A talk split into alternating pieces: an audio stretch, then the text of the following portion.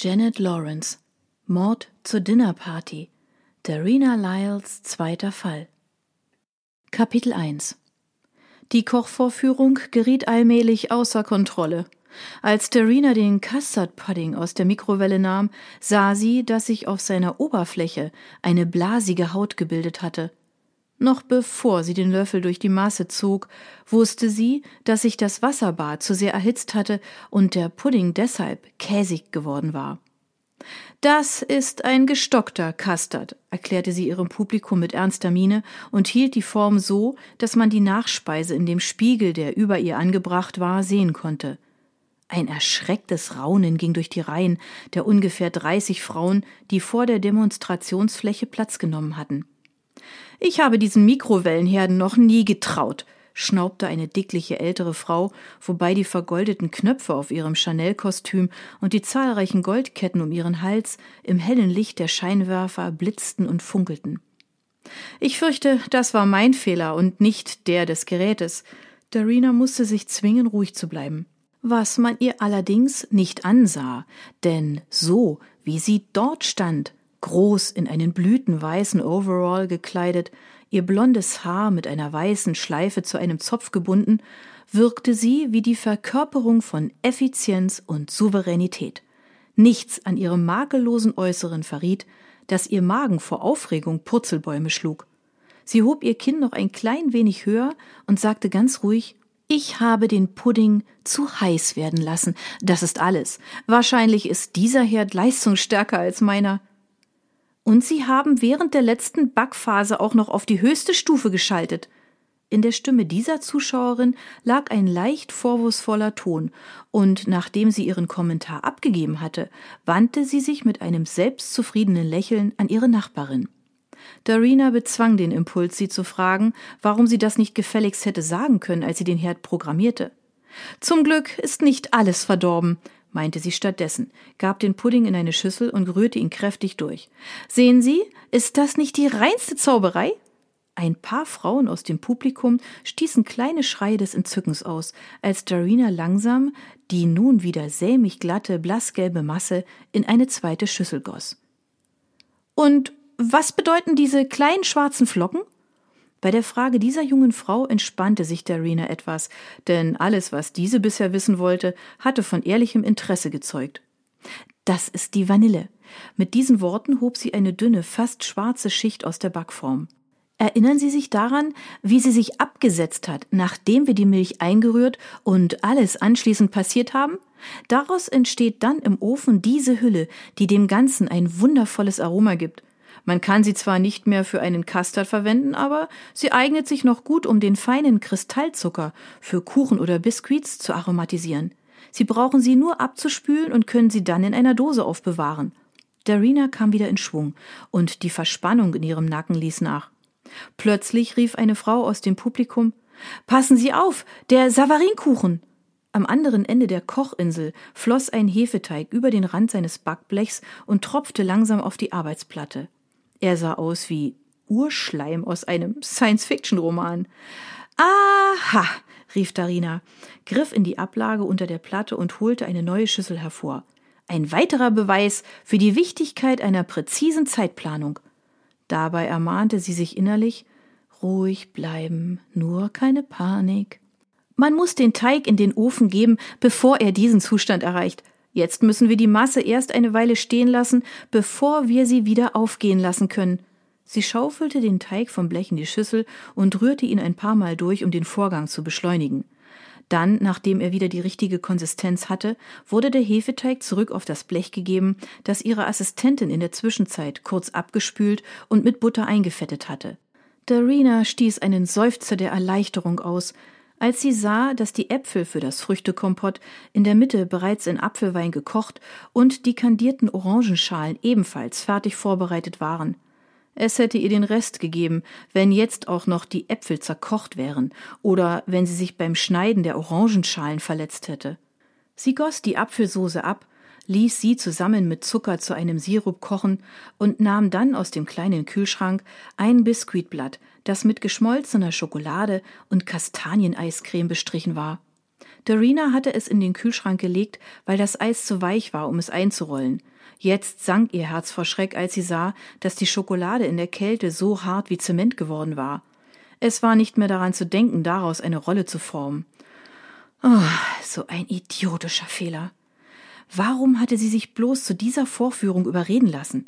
Schließlich hatte sie Eve gewarnt, dass sie in so etwas kaum Erfahrung hatte und es wahrscheinlich nicht schaffen würde. Natürlich schaffst du das, hatte ihre Freundin geantwortet und dabei absolut überzeugt geklungen. Hör mal, es geht bloß um ein paar nette Kleinigkeiten zum Dessert. Nichts Kompliziertes und die Frauen sind alles andere als anspruchsvoll. Die Hälfte von ihnen schläft nach dem Mittagessen ein und die übrigen wollen lediglich ein paar Anregungen für ihre nächste Dinnerparty und kein Diplom in Kochkunst. Wir können es jedenfalls nicht mehr absagen. Ich bin im Fernsehstudio und da Claire krank ist und Jo nun auch ausfällt, bist du unsere einzige Rettung. Darina war ziellos durch die South Audrey Street in Mayfair geschlendert, als sie mit Eve Tarrant zusammenstieß, die gerade aus der Delikatessen- und Weinhandlung Hobbs Co. trat. Eve war mit mehreren Einkaufstüten bepackt und hatte sie zunächst ärgerlich angefahren. Passen Sie doch auf! Dann erkannte sie ihr Gegenüber und stieß einen Schrei des Entzückens aus. Ach, na sowas, oh, Darina Lyle, wo hast du denn die ganze Zeit gesteckt? Komm, lass uns zusammen zum Mittagessen. Sie waren in die italienische Trattoria an der nächsten Ecke gegangen, und Darina konnte nicht umhin, Eve für ihre ungezwungene Selbstsicherheit zu bewundern, mit der sie den besten Tisch auswählte und die Kellner freundlich, aber bestimmt kommandierte. Dabei lehnte sie sich in ihrem Stuhl zurück und betrachtete eingehend die Freundin, die sie seit fast acht Jahren nicht mehr gesehen hatte. Eve war klein und so zierlich, dass sich Darina mit ihren fast 1,80 Meter vorkam wie eine Riesin neben einer Elfe. Das einzig Große an Eve waren ihre strahlenblauen Augen, die wie Saphire aus ihrem schmalen Gesicht leuchteten. Ihre Züge waren fein und leicht asymmetrisch, die Nase saß nicht ganz in der Mitte und der Mund war etwas schief, was ihrem Gesicht eine überaus aparte Note ergab. Eingerahmt wurde es von einer wilden Pracht dunkelblonder Korkenzieherlocken mit goldenen Strähnchen, Ihre Kleidung sah aus, als habe sich ein avantgardistischer und sündhaft teurer Designer eine neue Variante eines Reitanzuges einfallen lassen, den nur eine Frau ohne Hüfte tragen konnte. Eve blätterte durch die Speisekarte, überflog das Angebot und gab sie dem höflich wartenden Kellner mit ihrer Bestellung für beide zurück. Dann spielte sie nervös mit dem Besteck, ordnete Messer und Gabel neu, drehte den Porzellanteller um und studierte den Stempel des Herstellers auf der Rückseite. Als sie damit fertig war, hob sie den Kopf und sah Darina in die Augen. Ich habe dich seit unseren gemeinsamen Kochkursen nicht mehr gesehen. Du bist doch damals weggegangen, um dich aufs Land zurückzuziehen. Bist du da immer noch? Nein, die letzten Jahre war ich in London. Ich habe einen Catering-Service betrieben, das Geschäft aber vor kurzem an eine Freundin verkauft. Darina verspürte keine große Lust, näher auf dieses Thema einzugehen. Schließlich ließ sich die Geschichte von dem wertvollen Haus in Chelsea, das ihr ermordeter Cousin ihr vererbt hatte, nicht so nebenher erzählen. Aber ich habe ein paar Mal von dir in der Zeitung gelesen. Gehört dir nicht dieser totschicke Catering-Service, der für die elegantesten und teuersten Cocktailpartys und Festessen verantwortlich ist? Eve lachte. Naja, du weißt doch, dass man viel verlangen muss, damit die Leute glauben, es sei ihr Geld wert. Aber wir bieten jetzt auch noch etwas Neues an, nämlich Schnellkochkurse. Das läuft wirklich gut. Die Interessenten stehen förmlich Schlange bei uns. Natürlich betreiben wir nach wie vor den Catering-Service. Das bringt uns schließlich den größten Teil unseres Umsatzes. Joe Parkins kümmert sich hauptsächlich darum, während Claire Montagu und ich die Kurse leiten und uns um eine stärkere Präsenz in den Medien bemühen. Allerdings ist das im Moment ziemlich schwierig. Eve hielt einen Moment lang inne und sah ihre Freundin an. Dann fragte sie Hast du nicht gesagt, du hättest dein Geschäft verkauft? Und was machst du jetzt? Ach, ich warte erst mal ab und ich sehe mich ein bisschen um. Darina blieb absichtlich vage. Aber wie kommt's, dass du heute Mittag Zeit hast? Ich meine, ist da nicht auch ein Kochkurs? Nein, sie finden nicht jeden Tag statt. Unser letzter hat gestern aufgehört und der nächste beginnt erst am Montag. Ein Fotograf benutzt heute unsere Vorführküche als Kulisse und ausnahmsweise haben wir am Abend auch keine Veranstaltung. Claire bereitet alles für morgen vor und ich bin kurz weggegangen, um noch ein paar spezielle Zutaten einzukaufen. Nachdem der Kellner das Essen gebracht hatte, meinte Eve beiläufig, Und du hast also nichts Besonderes vor im Moment?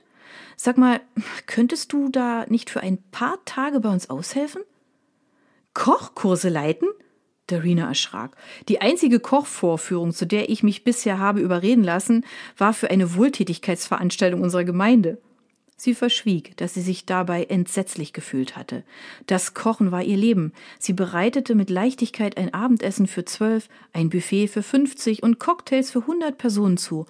Aber sie zu bitten, die Zubereitung einiger einfacher Gerichte vor einem Publikum zu demonstrieren, war, als würde man von ihr verlangen, den sterbenden Schwan in der Oper von Covent Garden zu tanzen.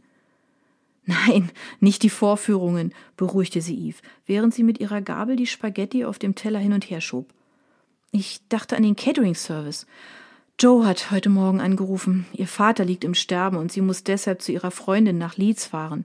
Morgen steht auf dem Programm ein Brunch für 200, eine kleine Dinnerparty, ein Picknick, das wir für die Pilzwanderung am Samstag vorbereiten müssen. Ja, und nicht zu vergessen Lady Waldens Cocktailparty morgen Abend. Am Sonntag geben wir selbst ein Festessen für 40 geladene Gäste. Es ist der erste Geburtstag des Wooden Spoon. So nennen wir unsere Kurse. Und am Montag, aber ich brauche wohl nicht weiter zu reden. Du kannst dir sicher vorstellen, dass wir unbedingt eine zuverlässige Hilfskraft brauchen, bis Joe wieder zurück ist. Es handelt sich wirklich nur um ein paar Tage und es gibt niemanden, den ich lieber bei uns hätte als dich. Sie sah ihr gegenüber flehend an.